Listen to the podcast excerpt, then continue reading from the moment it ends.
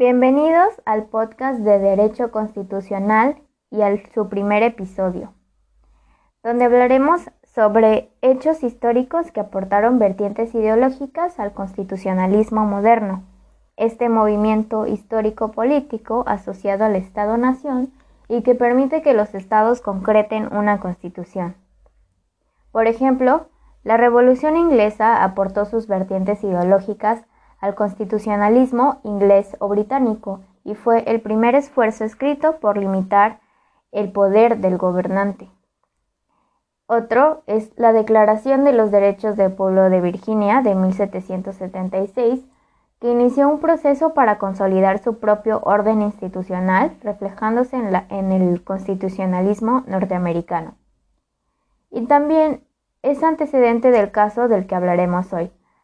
la Revolución Francesa y su Declaración de los Derechos del Hombre y del Ciudadano de 1789, que aportó sus vertientes ideológicas al constitucionalismo francés. Para entender esta vertiente ideológica, tenemos que entender que en este periodo Francia pasaba por una crisis económica que acentuaba las desigualdades del régimen feudal, es decir, consecuencias que recaían en las clases bajas y más y que provocaban más descontentos, creando crisis política en donde el poder estaba en manos de Luis XVI. Por otro lado, la burguesía y los representantes bajos del clero formaron la Asamblea Nacional Constituyente, donde se comenzó la redacción de la Declaración de los Derechos del Hombre y del Ciudadano, la primera gran manifestación de la voluntad general del pueblo francés y con el objetivo de erradicar la soberanía en el pueblo. Y una vez que se toma la Bastilla, aprueban este documento. Se convirtió en un legado de la Revolución Francesa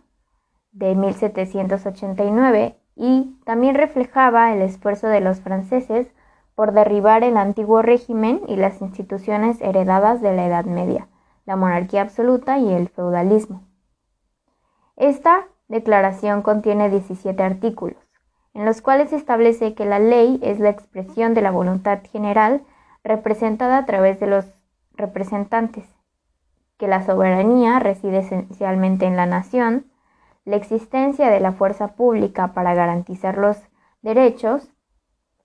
que la finalidad de cualquier asociación política era la protección de los derechos y muy importante en el artículo 16 expresa que toda sociedad que en la que la garantía de los derechos no está asegurada ni la separación de poderes establecida no tiene constitución. Y esto se ve reflejado en dos elementos básicos que tendrían que tener las constituciones siguientes, influenciadas por esta, que son la protección a los derechos humanos y la separación de poderes. En esta también se delimita que los hombres nacen libres e iguales en derechos, este, delimita el establecimiento de penas de acuerdo al delito cometido, la libertad de opinión, siempre que no perturbara al orden político establecido por la ley, el derecho a pedir cuentas de su gestión a cualquier agente público y que nadie podía ser privado de su propiedad al menos que estuviera legalmente comprobado.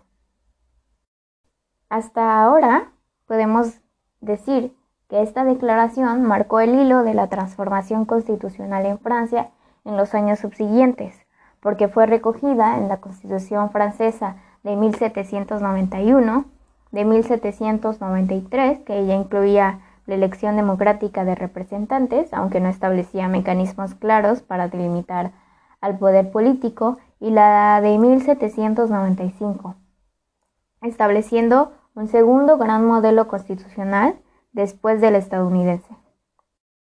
Entonces, para ir cerrando, el constitucionalismo francés influyó en la creencia de que era necesaria una constitución para organizar a un Estado y sobre todo, para el siglo XIX, influyeron en la conformación de los nuevos estados hispanoamericanos. Y así como cualquier suceso histórico en el mundo que deja sus huellas en el mundo, es que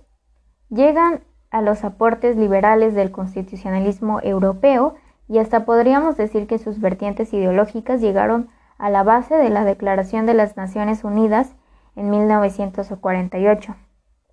Para el constitucionalismo moderno, aportaría la incorporación de derechos de las personas individuales y colectivos, la transferencia del poder del rey al pueblo para promover el bien común, es decir, un tipo de pacto entre el poder absoluto y las fuerzas sociales que lo limitan para hacer contrapeso con la ayuda de la Constitución. Y de esta manera nos despedimos. Muchas gracias por escuchar tu podcast de Derecho Constitucional. Nos vemos en el siguiente episodio.